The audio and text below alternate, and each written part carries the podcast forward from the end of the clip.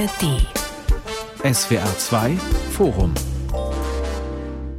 Heute zum Thema Angriff auf die Meinungsfreiheit, der Streit um das Demokratiefördergesetz. Mein Name ist Michael Riesel. Hallo.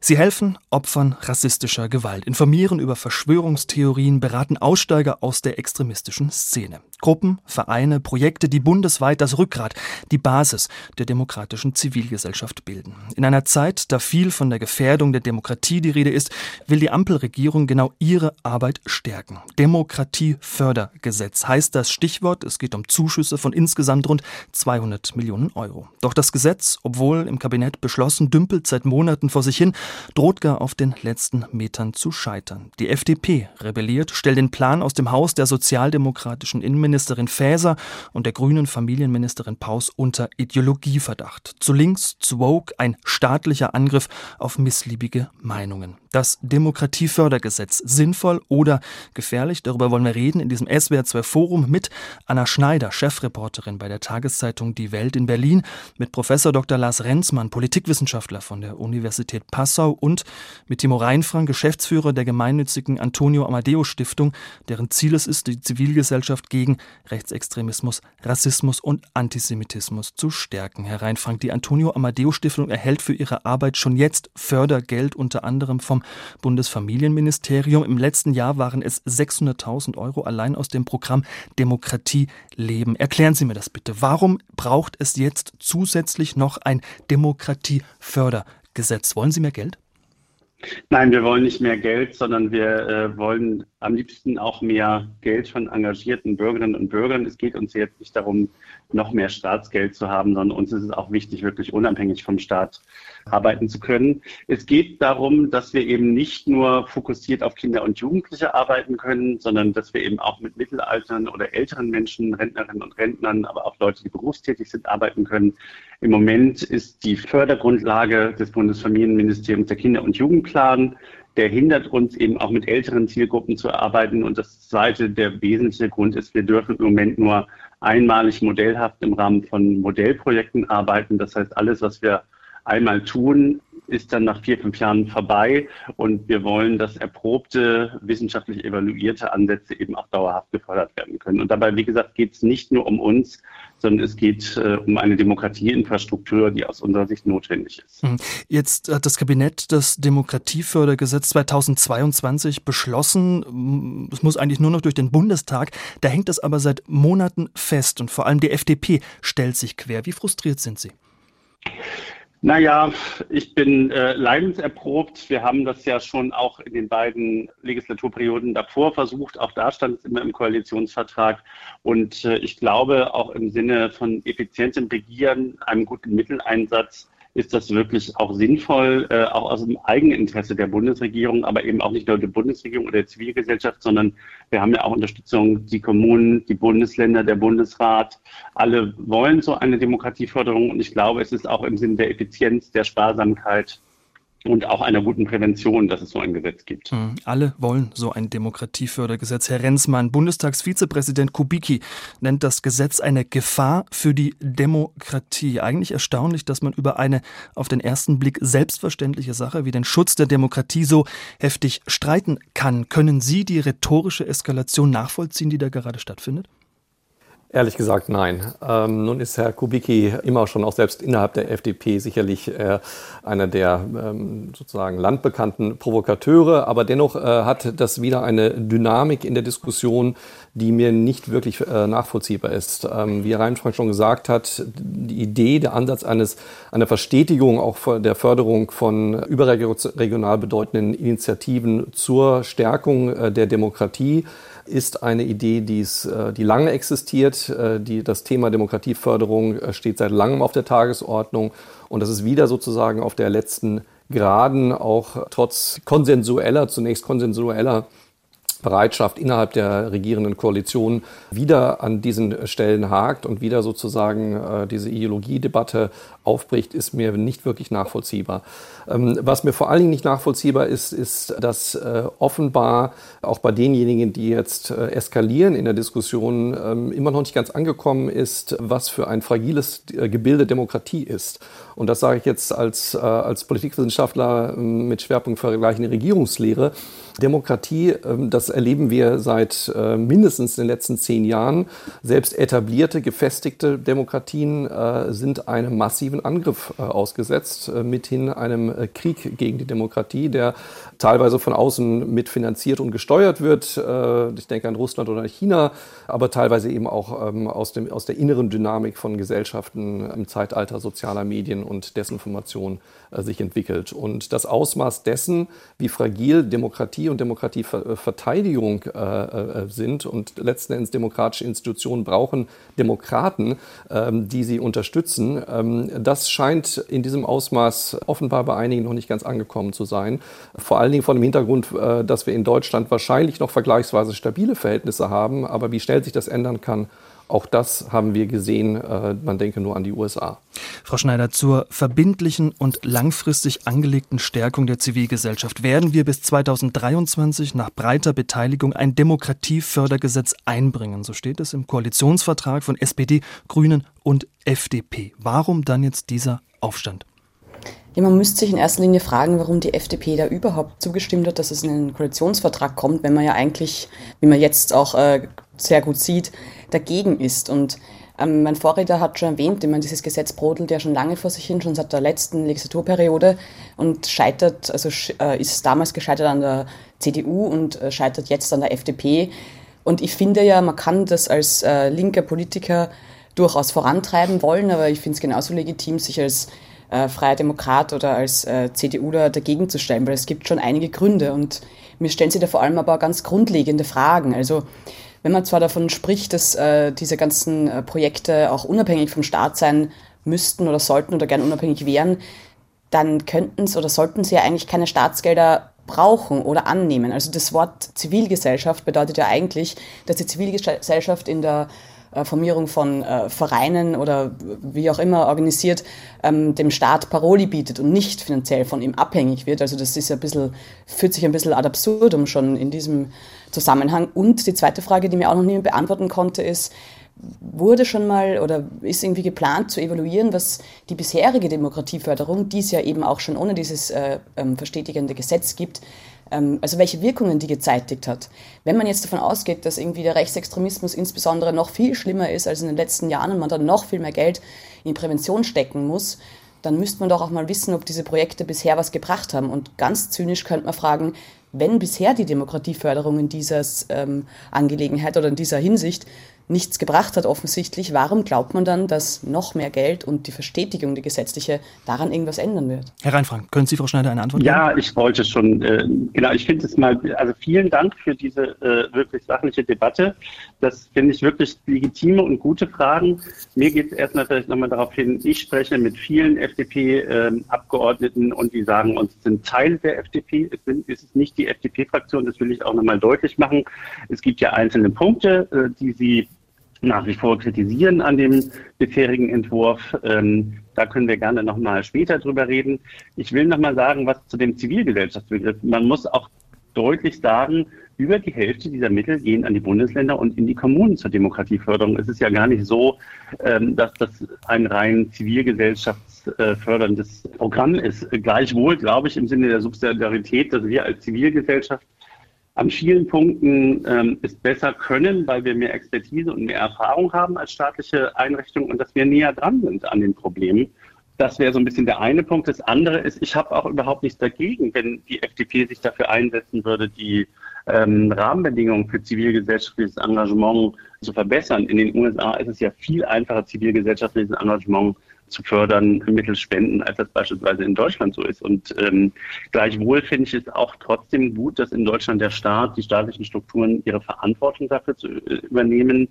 Nicht zuletzt vor dem Hintergrund, dass, äh, dass ja auch andere staatliche Akteure äh, die Demokratie in Deutschland angreifen und dass wir uns da zusammen auch gegen wehren. Und was die Wirksamkeit angeht, würde ich halt sagen, es gibt auch ähm, in viele gute Argumente dafür, dass äh, zivilgesellschaftliches Engagement extrem wirksam ist. Also wir haben zum Beispiel äh, das Problem mit den freien Kameradschaften ähm, sehr gut in den Griff bekommen. Wir haben es geschafft, ähm, rechtsextreme Jugendliche zu deradikalisieren. Wir haben aufgezeigt, was die Problematik mit Antisemitismus ist. Also wir sind da auch in, an vielen Punkten sehr erfolgreich. Aber man muss eben auch sehen, und das hat der Rehnsmann ja nochmal dargestellt, wir sind in einem weltweiten Angriff auf die Demokratie und wir müssen sie jetzt eben auch verteidigen. Und ich glaube, dafür ist dieses Demokratiefördergesetz ein kleines Instrument. Ich halte es auch, wie Herr Rehnsmann, vollkommen überbewertet in der aktuellen Diskussion, weil ich, wie gesagt, das Gesetz, wenn man sich das anguckt, ist in vier Seiten, es steht dann nur äh, drin, der Bund kann äh, dauerhaft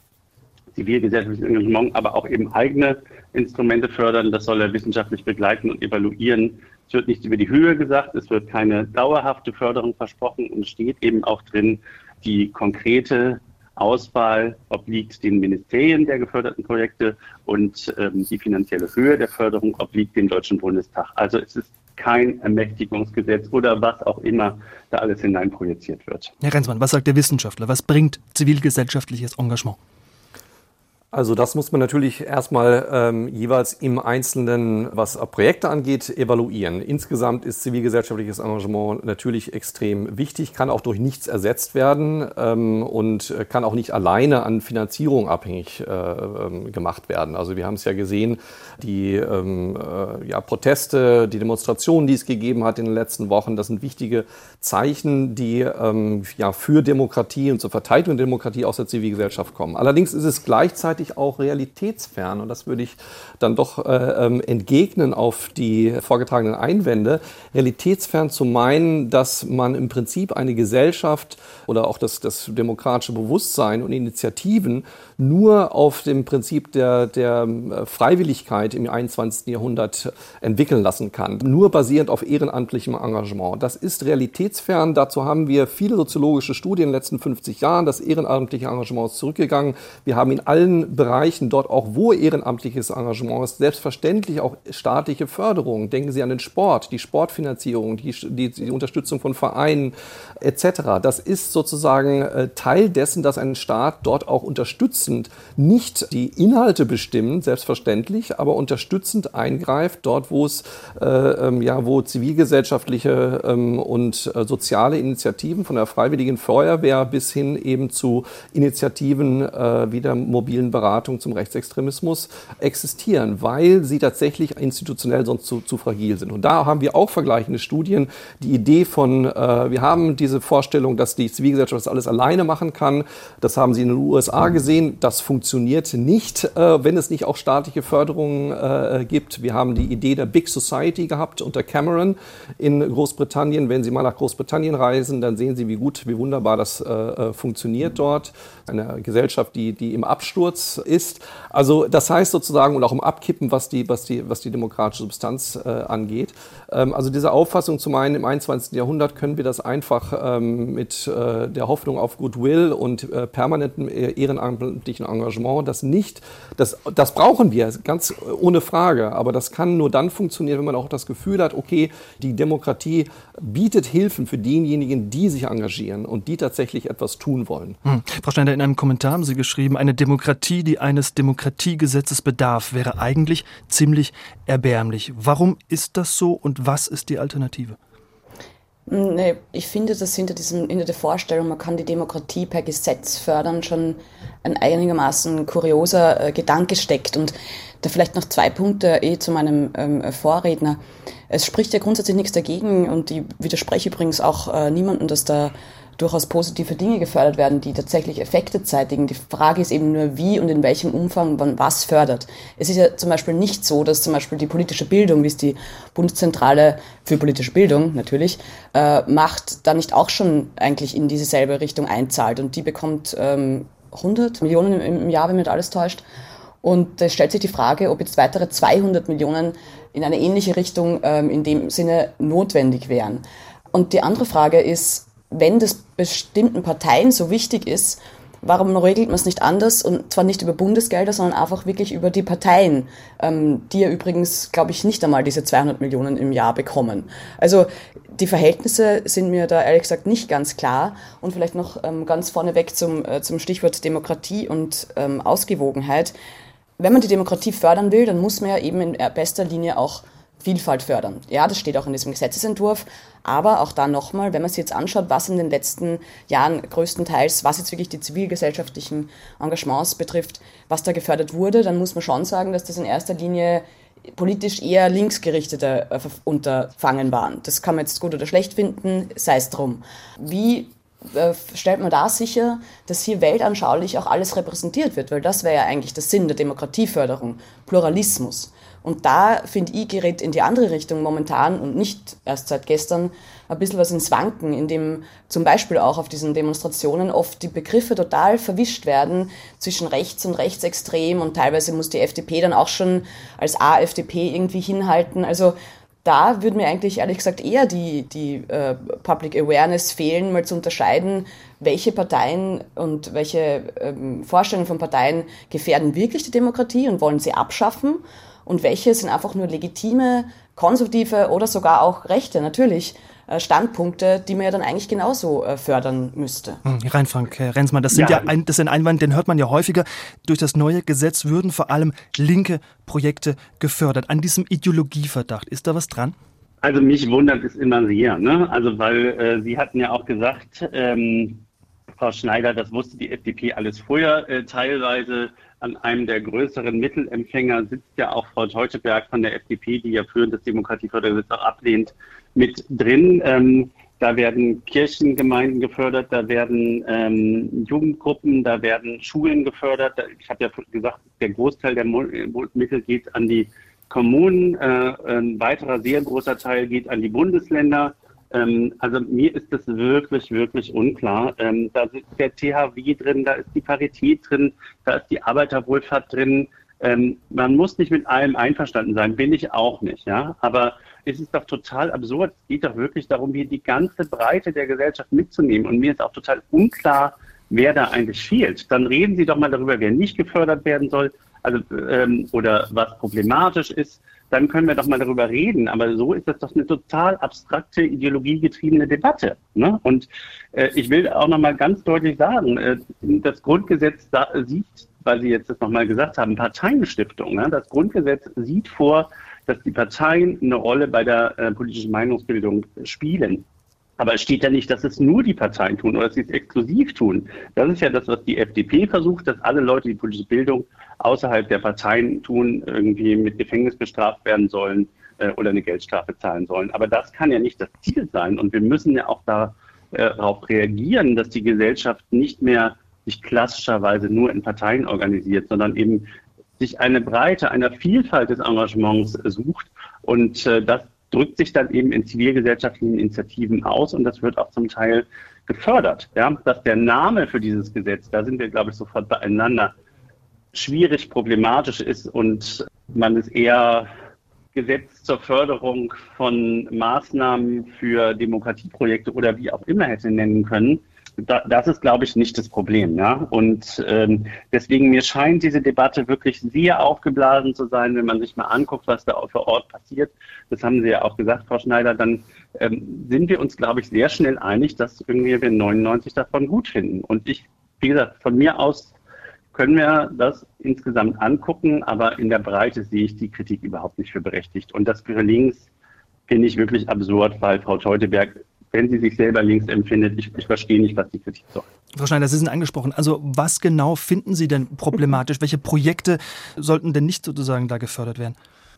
Ich meine, jetzt, jetzt äh, werde ich ähm, Ihnen vermutlich keinen großen Gefallen tun, äh, lieber Herr Reinfrank, und fühlen Sie sich nicht persönlich beleidigt, aber es kommt und tatsächlich auch sehr zu Recht immer ein Beispiel hoch, dass das sehr gut verdeutlicht aus, aus Ihrem Hause, diese sogenannte Meldestelle äh, Antifeminismus.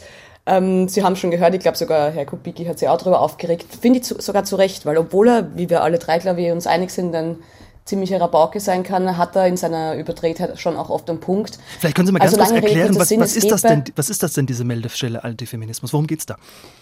Ja, also da kann man eben laut äh, äh, der Website ähm, antifeministische Vorfälle melden und es sind auch Beispiele genannt, was man sich darunter vorstellen kann. Und da fällt äh, zum Beispiel auch drunter, wenn man, ich glaube, ich zitiere es jetzt richtig, irgendwie äh, Sticker oder Aufkleber mit ähm, Motiven sieht wie äh, gegen die sogenannte Gender-Ideologie.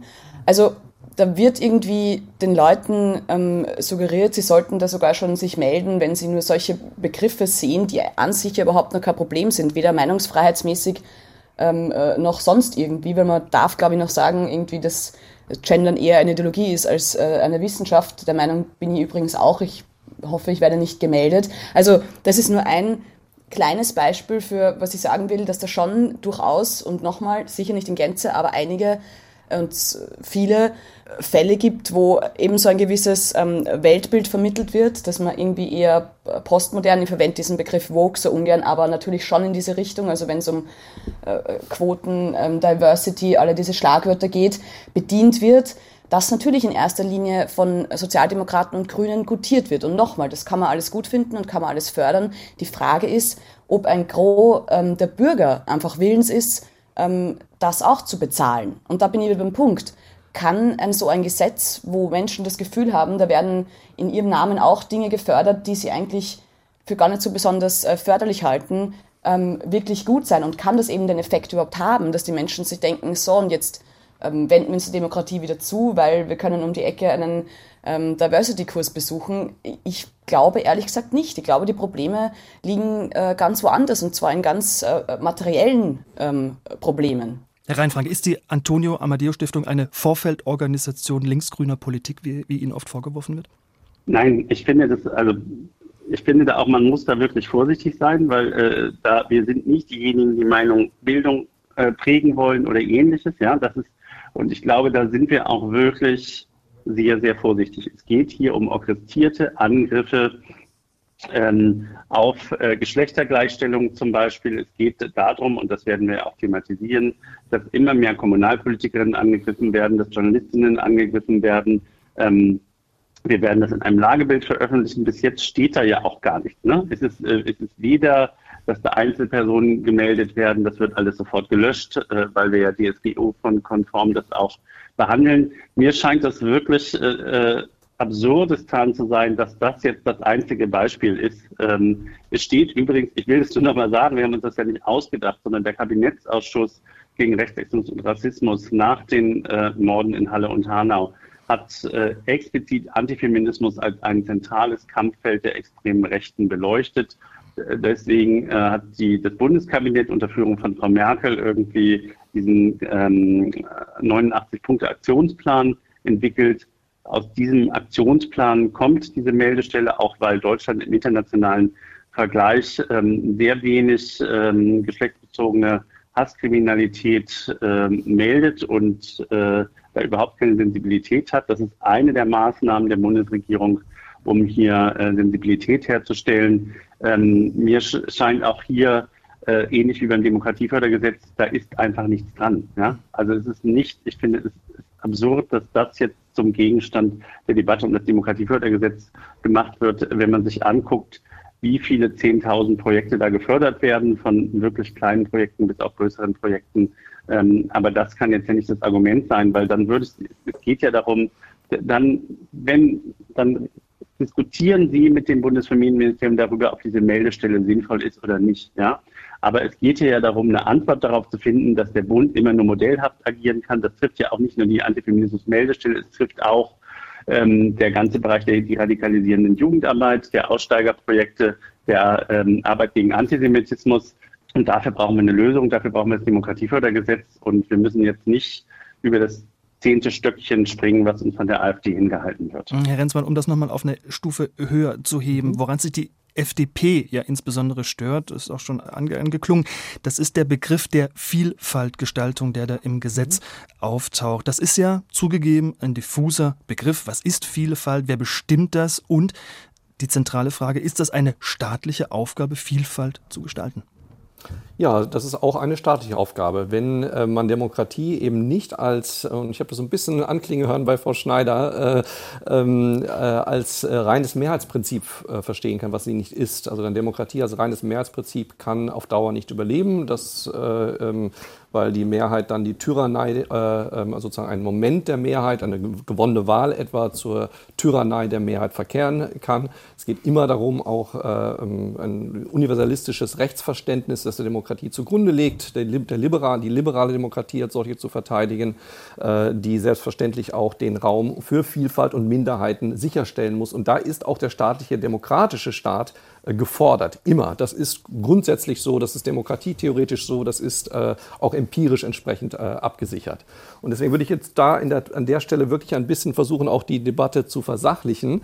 Ähm, selbstverständlich, ich habe zwei Punkte aus der Debatte im Bundestag, an der ich beteiligt war, aus der ähm, Expertenanhörung mitgenommen, äh, wo man in der Tat äh, sozusagen äh, perspektivisch auch beim Demokratiefördergesetz wirklich drüber nachdenken muss. Das eine ist in der Tat, äh, es kann nicht nur um äh, gegen die Bekämpfung von Rechtsextremismus gehen. Ich habe die Demonstrationen doch äh, sehr anders wahrgenommen als Frau Schneider. Ich habe es in Passau gesehen, bei der größten Demonstration in der Geschichte Passaus. Es war ein sehr, sehr breites gesellschaftliches Bündnis, das dort aktiv war und weit in, auch in die ähm, ja, konservativen Teile der Mitte reichte. Ähm, aber es muss darum gehen, selbstverständlich auch, das habe ich auch mitgenommen nochmal aus der Debatte und ich habe es auch in meiner eigenen Expertise geschrieben, um die Bekämpfung von islamistischem Extremismus gehen. Es muss selbstverständlich auch äh, um die Bekämpfung äh, von Demokratiegefährdungen äh, ähm, jenseits des Rechtsextremismus gehen. Auch diesen Teil äh, dessen und ein wichtiger Teil dessen unter anderem der ähm, aus muslimischen Milieus kommende Antisemitismus äh, der Gegenwart, der islamistische Antisemitismus, den wir erleben seit dem 7. Oktober in massiver äh, Weise ähm, auf den Straßen, nicht nur in den Städten, aber insbesondere in den Großstädten. Aber auch das sind selbstverständlich Aufgaben, die sich nicht nur auf den rein sozusagen staatlichen Akteur begrenzen können. Und äh, da äh, könnte man etliche Beispiele, die mir einfallen, anfügen, unter anderem die Bildungsbausteine Israel, die im ganzen Land äh, vor allem bei LehrerInnen, Schulklassen, äh, Schulen, Fortbildung, Workshops anbieten. Natürlich auch die mobilen Beratungsteams gegen Rechtsextremismus, aber auch äh, Projekte wie dieses Shalom Rollberg, das muslimisch geprägte Jugendliche mit jüdischen Menschen zusammenbringt. Äh, also eine ganz große Bandbreite von Projekten, wo es tatsächlich um Demokratieforderungen im breiteren äh, Sinn geht. Und was die Zahlen angeht, ähm, wenn das so stehen bleibt mit den 100 Millionen, 200 äh, Millionen, da sind das so fantastisch große Summen. Da möchte ich dann doch bitte mal ähm, in Relation setzen, dass es hier in der Tat um eine Verstetigung von bisher immer auf Modellbasis beruhenden, das macht überhaupt keinen Sinn, dass man drei Jahre ein Modell entwickelt und dann das wieder fallen lässt, wenn gar auch wenn es erfolgreich evaluiert worden ist. Und das ist der zweite Punkt, den ich mitnehmen möchte aus der Debatte.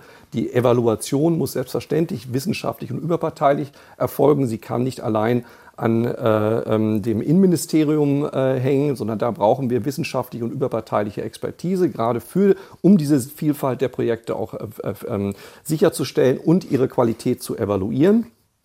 Ähm, aber das sozusagen sind, sind, sind Aufgaben, die ja mit dem Demokratiefördergesetz äh, äh, äh, verbunden sind. Und wenn wir uns die Zahlen anschauen, 100 Millionen, 200 Millionen, der Bundestag hat entschieden, ähm, äh, diese neue schöne Scheune ähm, äh, am Potsdamer Platz mit 500 Millionen äh, derzeit zu fördern. Wir wissen bei solchen Bauprojekten, dass das dann bei den 500 Millionen nicht stehen bleibt. Für mich ein vollkommen ja, unsinnige Investition und die übersteigt hier um ein Vielfaches die Kosten für ein Demokratiefördergesetz. Äh, da würde ich dann doch eher bei anderen Ausgaben des Bundestages mal nachfragen, warum denn die äh, sozusagen äh, so abgesegnet werden und so lockerflockig äh, durchgehen durch die Ausschüsse ähm, und den Bundestag, während wir ähm, beim Demokratiefördergesetz zehn Jahre streiten wegen dieser ähm, ja, letzten Endes doch sehr moderaten Ausgaben.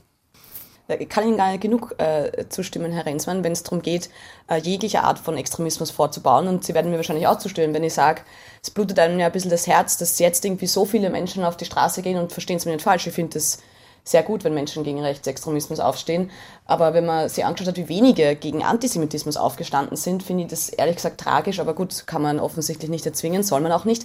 Aber die Gretchenfrage, die vielleicht der Herr Riesel eh auch schon auf der Zunge hatte, die gerne Ihnen beiden stellen wird. Herr Reinfrank, Sie eh als Betroffener oder was betroffen ist, klingt so böse, Empfänger auch dieses äh, Gesetzes vielleicht Und Sie, Herr Renzmann, als, als Experte, ähm, wenn wir uns doch einig sind, dass aller Arten Extremismus abgeschworen werden sollte, warum gibt es dann bitte dieses Hickhack noch immer um diese Extremismusklausel? Also wenn man dieses Gesetz unbedingt haben möchte, was ich schon verneinen würde, aber es geht nicht um mich hier. Ähm, warum kann man sich dazu nicht durchringen? Ich finde das ja wirklich keine Herausforderung zu unterschreiben, dass man zum Grundgesetz steht. Darf ich da direkt darauf antworten, weil das tun wir ja auch. Ne? Es ist äh, jeder Fördermittelempfänger bestätigt das ja. Und äh, die aktuelle Debatte dreht sich jetzt ja so ein bisschen darum, was, äh, ob man eben nochmal bereits vor der Fördermittel- oder der Antragstellung ähm, ein ähm, Bekenntnis der freiheitlich-demokratischen Grundordnung abgeben muss. Und äh, da hat ja das Verwaltungsgericht äh, Dresden in einem Modellverfahren sehr deutlich gesagt, dass das eine zu unspezifische Form ist, ähm, äh, sich zum Grundgesetz zu bekennen. Davon abgesehen, ne, und das finde ich dann immer so absurd, ich habe ja in dieser Debatte ganz viel gelernt über unser Grundgesetz, das Grundgesetz gilt. Es sieht kein Bekenntnis vor. Ja? Ähm, und wenn man mal darüber redet, wo es vielleicht sinnvoll wäre, äh, stärker hinzugucken, weil das ist ja die Situation, im Moment gibt es keinen Fall, keiner, der mir bekannt ist, wo äh, Mittel ähm, falsch geflossen worden sind, wo Extremisten unterstützt worden sind. Wenn hätte das Bundesinnenministerium und das Bundesfamilienministerium ja auch die entsprechenden Mittel das zurückzufordern. Ähm, aber äh, es gibt ja ganz viele Beispiele für Existenzgründerzuschüssen, für ähm, dem, äh, Denkmalschutz und sowas, wo Rechtsextreme in großem Maße davon profitiert haben, ähm, von diesen Mitteln. Da guckt niemand hin. Das ist mir wirklich unklar. Da, wo wir extreme Probleme haben mit der Verwendung äh, durch demokratiefeindliche Akteure, da gibt es keine Debatte. Aber hier scheint mir das eine wirkliche Nebeldiskussion zu sein. Hm. Herr Reinfang, genau. Sie sagen, es hätte eine solche äh, Zweckentfremdung nicht gegeben. In der Sachverständigenanhörung, äh, auf die Herr Renzmann hingewiesen hat, da kam auch Ali Ertan Toprak, CDU-Politiker und Bundesvorsitzender der kurdischen Gemeinde Deutschland, zur Sprache. Der hat auf solche Fälle hingewiesen, ähm, zum Beispiel auf den Fall der islamischen Gemeinschaft der schiitischen Gemeinden in Deutschland, die vom Verfassungsschutz beobachtet werden und von der Demokratieförderung immerhin an 280 180.000 Euro an Steuergeldern bekommen haben. Die Berichte sind ja. von 2018. Also wie schließt man sowas aus in Zukunft und wäre da tatsächlich ein solches Bekenntnis zum Grundgesetz nicht eine sinnvolle, wenn auch möglicherweise nur symbolische Aktion? Frage geht an Herrn Renzmann.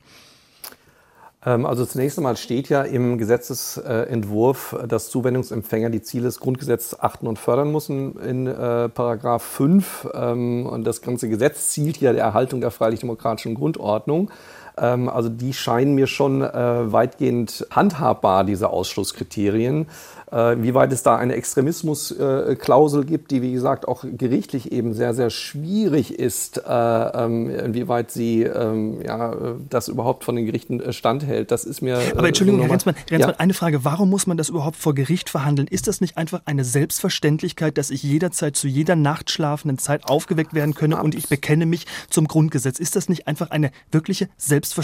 Warum muss man darüber streiten? Ähm, weil wir sozusagen einfach dann eine lange Geschichte haben mit diesen äh, Extremismusklauseln. Also man muss da überhaupt nicht drüber streiten aus meiner Sicht. Und ich bin auch derjenige, der selbst auch in meiner eigenen Expertise darauf hingewiesen hat, dass es in der Tat in der Vergangenheit, und da finde ich eben die Frage des, der, der Supervision und der Beurteilung der Projekte und auch der Evaluation, das ist für mich eine ganz klare Frage, die wir noch institutionalisieren müssen und äh, über die wir reden müssen. Ich habe selber äh, ähm, erwähnt in meiner Expertise, dass es äh, ähm, aus der äh, Demokratie, aus den Demokratie-Leben-Töpfen äh, und aus EU-Mitteln, wie äh, der Kollege Ali Erdan äh, Toprak, mit dem ich übrigens äh, in der kurdischen, im, im Vorstand der kurdischen Gemeinde Deutschland selber sitze, erwähnt hat. Es gab in der Tat ähm, Modellprojekte, die gefordert worden sind, ähm, äh, im Rahmen des EU-Projekts extrem engagiert ähm, und ausgerechnet im Modellprojekt Präventionsnetzwerk gegen religiös begründeten Extremismus, die tatsächlich ähm, ja, äh, islamistisch äh, waren und, äh, und das muss verhindert werden. Ich glaube nicht, dass eine Extremismusklausel dabei hilft oder dabei äh, äh, einen Beitrag leisten muss, sondern wir bräuchten tatsächlich unabhängige Sachverständigengremien, die dann entsprechend die Institutionen, die äh, ähm, Regierungsinstitutionen äh, bei der Umsetzung des Demokratiefördergesetzes und bei den Förderungen berät. Und dafür ist es wichtig, dass in solchen Sachverständigengremien tatsächlich äh, ja, ähm, überparteilich und ein breites Spektrum von Sachverständigen vertreten sind. Ähm, äh, insbesondere auch diejenigen Experten, die zum Beispiel äh, von der CDU ähm, in die Bundestagsexpertenrunde geladen worden sind. Das wäre für mich ein ganz klares Anliegen. Ich will nur noch mal darauf aufmerksam machen, dass es sehr kritisch diskutiert worden. Unter anderem die Amadeo Antonio Stiftung hat darauf hingewiesen, wie problematisch das ist. Und es sind nicht Demokratie-Lebensmittel gewesen. Ne? Also äh, hier sind, es sind weitergeleitete EU-Mittel gewesen, ja. ähm, die eben nicht von dieser Extremismusklausel betroffen gewesen wären. Also insofern, ich finde, hier hat die zivilgesellschaftlich vorbildlich reagiert und wir haben ja damit auch öffentlich das Bundesfamilienministerium wegen dieser Förderung angegriffen. Frau Schneider, überzeugt Sie das? Schwierig. Also ich finde schon, ich finde es sehr gut, dass wir, dass wir darüber sprechen. Ich verstehe ähm, äh, beide Punkte, beziehungsweise alle, die da fallen und auch, dass man eben davon ausgeht, dass das Grundgesetz gilt und dass man darauf nicht extra noch äh, quasi schwören muss, äh, total nachvollziehbar. Aber eben, die Praxis zeigt, dass das Geld doch irgendwo ab und zu wohin fließt, wo wir es eigentlich nicht sehen wollen würden. Und da ähm, kann ich eigentlich auch wieder nur, nur beipflichten, ähm, dem Herrn Renzmann, es muss halt tatsächlich, sollte das so stattfinden und wirklich in Gesetzesform äh, gegossen werden, eine Supervision stattfinden und zwar eigentlich eher schon begleitend als äh, erst im Nachhinein, weil ich glaube, nur dann kann es auch ähm, legitim sein, beziehungsweise dann hat man den, den Nachweis auch für alle Bürger, die das ja tatsächlich finanzieren, dass das ähm, A nicht nur wohin fließt, wo es auch helfen kann, sondern B im besten Fall auch was bringt. Also ich glaube übrigens, dass wir sitzen da schon ein bisschen so in unserem Elfenbeinturm ähm, und diskutieren dieses Problem. Ich weiß nicht, wie das bei Menschen ähm, ankommt, die jetzt wegen ganz anderen Dingen auf die Straße gehen. Ich meine jetzt nicht die Demos gegen äh, Rechtsextremismus, sondern zum Beispiel jetzt die Bauernproteste. Ähm, und das ist eben nochmal, um zurückzukommen auf ganz am Anfang, meine Grundfrage. Ich bin mir nicht sicher, ob ähm, dieses Gesetz jetzt das, die ultimative Problemlösung ist äh, des, der politischen Bewegungen, die wir gerade im Land ähm, spüren und haben, Stichwort AfD und so. Ich glaube es leider wirklich nicht. Hm. Aber darf ich nochmal sagen, Sie fordern hier eine ungesetzliche Maßnahme, die das Verwaltungsgericht Dresden als verfassungswidrig verurteilt hat. Die, das Verfassungsgericht hat deutlich gesagt, in dem Moment, wo Mittel bewilligt werden, kann man äh, das Bekenntnis der freiheitlich-demokratischen Grundordnung verlangen und das wird im Moment passiert. Ähm, und Sie sagen, äh, aber wenn überhaupt unklar ist, ob diese Mittel jemals fließen, ähm, sei es zu unbestimmt. Und das hat das Verwaltungsgericht Dresden als verfassungswidrig verurteilt. Und Sie können doch nicht als, als Rechtsstaatsvertreterin genau das fordern. Also ich will nochmal sagen, Frau Schröder hat das doch nicht umsonst abgeschafft, Christina Schröder ja, sondern sie ist dazu gerichtlich gezwungen worden. Das muss man doch mal zur Kenntnis nehmen. Und da brauchen wir doch jetzt nicht anfangen, über die Bauernprozesse zu reden irgendwie. Ich würde sagen, es ist sehr wohl im Interesse der Menschen, Geld zu sparen, Ressourcen zu sparen, ähm, wissenschaftlich erprobte, gut evaluierte Ansätze irgendwie auch dauerhaft zu fördern. Wir, Sie sind doch auch nicht dagegen, dass wir Antisemitismusprävention oder Aussteigerberatung machen und dass wir nicht alle drei Jahre von vorne anfangen, oder? Ja, natürlich nicht. Aber die Frage ist ja trotzdem irgendwie, wie man das macht. Und ich glaube nicht, dass ich mich da gegen irgendwelche, also irgendwie als Rechtsstaatsfeindin oute, wenn ich auf, ein, auf eine Debatte hinweise, die eben gerade noch läuft. Also in, sowohl bei der CDU als auch bei der FDP stellt man sich nach wie vor die Frage, wie umgehen mit der eben zu Recht von Ihnen erwähnten abgeschafften Extremismusklausel. Und wie gesagt, man kann das oder man kann es nicht machen, das war nicht mein Punkt. Es geht darum, dass tatsächlich ab und zu Gelder fließen, wohin sie nicht sollten. Und dem irgendwie vorzubeugen, das, glaube ich, steht als Problem im Raum. Natürlich sind wir uns einig, ähm, äh, dass wir gegen Antisemitismus und Extremismus vorgehen müssen. Ich glaube, das sollte Konsens sein durch alle äh, demokratischen Parteien. Das ist überhaupt nicht der Punkt. Hm. Genau, aber das hat ja in Berlin, der Berliner äh, Kultursenat, Giugialo, hat ja auch so eine Anti-Antisemitismus-Klausel einführen wollen, ja. Und äh, ist daran mhm. ja auch an seinen eigenen Hausjuristen gescheitert, weil es eben rechtsstaatlich schwierig ist. Und man kann ja über äh, äh, klare Regelungen äh, in den, äh, im Fördergesetz. Man kann es von mir aus auch nochmal in das Demokratiefördergesetz aufnehmen. Da ist das ja auch nochmal auf Drängen des Innenministeriums sehr deutlich. In einem großen Absatz steht es da ja auch nochmal drin. Ähm, und was die Sensibilität im Hinblick auf mögliche problematische Akteure äh, angeht, man kann da ja alles drüber reden. Aber ich glaube, wir haben hier eine Debatte, eine Phantomdebatte über ein Gesetz, äh, wo ich mich sehr gerne mit Ihnen inhaltlich darüber streiten würde, was ist sinnvoll, was braucht es, äh, aber dieses Gesetz scheint mir dafür wirklich die falsche Diskussion zu sein. Hm. Herr Reinfrank, seien, seien Sie mir nicht böse, aber ich möchte trotzdem noch mal gerne über die Bauernproteste reden. Wir erleben nämlich gerade, das ist zumindest der Eindruck, viel Unmut im Land, viel schlechte Stimmung, eine Regierung, die sich gerade so über Wasser hält, Bürger, die sich von den Parteien nicht mehr vertreten fühlen. Populisten, die versuchen, diese von Politikwissenschaftlern beschriebene Repräsentationslücke zu füllen. Herr äh, Renzmann, die Frage ist ja, dieser Zustand, lässt sich der durch ein Demokratiefördergesetz reparieren? Also kommen wir durch ein solches Gesetz wirklich an die Wurzel des Problems? Nein, das kommen wir nicht. Und deswegen würde ich auch gerne nochmal äh, an dieser Stelle genau an diesem Punkt intervenieren, auch äh, gegenüber dem, was äh, Frau Schneider eingefügt hat, also dass das jetzt die Kardinalslösung sei mit ein paar hundert Projekten, äh, äh, Millionen äh, da die Demokratie zu retten, das, das ist natürlich äh, vollkommen abwegig. Also das werden wir nicht, äh, sondern es geht immer nur darum, und so bewahrt man Demokratie, politische Bildung zu unterstützen, äh, ähm, äh, flankiert von verschiedenen anderen Maßnahmen in den Schulen. Meines Erachtens die wichtigsten Maßnahmen sind, dass wir uns, dass wir einen neuen Gesellschaftsvertrag äh, brauchen ähm, und eine Diskussion darüber, was die Regelung der gesellschaftlichen Auseinandersetzung angeht, ähm, äh, insbesondere über soziale Medien. Die Gesellschaft hat überhaupt noch gar keine Mittel und Wege beschritten, damit umzugehen mit der äh, Medienrevolution. Äh, KI kommt jetzt noch dazu, äh, mit, der, ähm, mit den Umständen von, von proliferierender äh, Desinformation und äh, äh, Missinformation unter anderem über Jahre gefördert, übrigens durch alle Parteien hinweg ignoriert, inklusive der Grünen, ähm, die gesteuerte Desinformation äh, aus Russland, ja, wo mir ähm, noch vor Jahren auch auf EU-Ebene gesagt worden ist, ähm, äh, wenn man jetzt äh, googelt zu Ukraine damals vor fünf, sechs Jahren äh, und als erstes Sputnik kommt, dann ist das vollkommen legitim, denn Sputnik ist ja so legitim wie die Tagesschau oder die New York Times. Ähm, das war sozusagen die Antwort der Digitalbeauftragten jener Zeit. Das ist erst ein wenige Jahre her. Und wir haben bis heute keine Antwort darauf gefunden, dass Desinformation gleichrangig steht in einer neu digital restrukturierten Welt neben seriöser Berichterstattung. Und ähm, wir müssen über diesen, äh, abgesehen von das Hassrede ähm, äh, ähm, und äh, Beleidigungen, Morddrohungen, ähm, die alle, ob jetzt Journalistinnen, äh, lokale Politiker, äh, ja mehr oder weniger täglich, auch Wissenschaftler täglich erleben, all das zerstört die Meinungsfreiheit. Auch dazu gibt es Studien. Die Meinungsfreiheit, die Meinungsvielfalt wird reduziert durch diese Droh, durch diese unreglementierte Drohsprache ähm,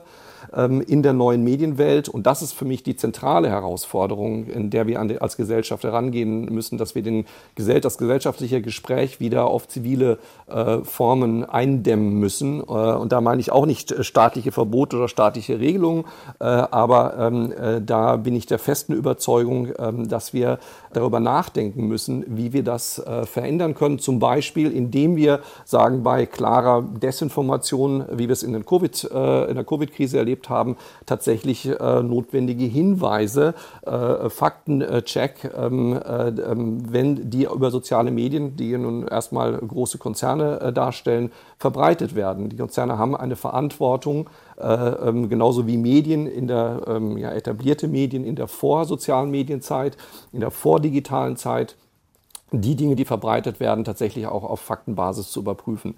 Solche Fragen müssen wir uns zentral stellen. Trotzdem meine ich, dass ein Demokratiefördergesetz ein wichtiger Baustein ist, genauso wie der Ausbau politischer Bildung, genauso wie an Schulen der Ausbau von, von Medienkompetenz. Ähm, da ist dann die Mehrheit der Schülerinnen vollkommen überfordert mit, äh, äh, seriöse Quellen von, von Desinformationsquellen zu unterscheiden. Und all das sind Problemlagen, die antidemokratische, demokratiefeindliche äh, und auch rechtsextreme Akteurinnen, und ich würde im Kern die AfD äh, dazu zählen, äh, ähm, die AfD im Jahre 2024, ähm, die das ausnutzen ähm, und weiter polarisieren und vor allen Dingen über soziale Medien und Desinformation auch einen Einfluss gewinnen. Frau Schneider, einverstanden, das Demokratiefördergesetz als ein Baustein? Ich bleibe äh, leider bei, dabei, dass ich äh, der Meinung bin, dass das keine staatliche Aufgabe in diesem Sinne sein sollte, das so zu machen, wie es jetzt vorgeschlagen ist. Aber in allen anderen würde ich natürlich äh, zustimmen. Also vor allem, dass es, wenn dann überhaupt nur ein kleiner Baustein bei der sogenannten Demokratierettung sein kann. Besten Dank. Das war unser Forum heute zum Thema Angriff auf die Meinungsfreiheit, der Streit um das Demokratiefördergesetz. Mit dabei die Journalistin Anna Schneider von der Welt, von der Universität Passau, der Politikwissenschaftler Professor Dr. Lars Renzmann und Timo Reinfrank, Geschäftsführer der Amadeo Antonio Stiftung. Ich bin Michael Riese, sage danke fürs Zuhören und machen Sie es gut.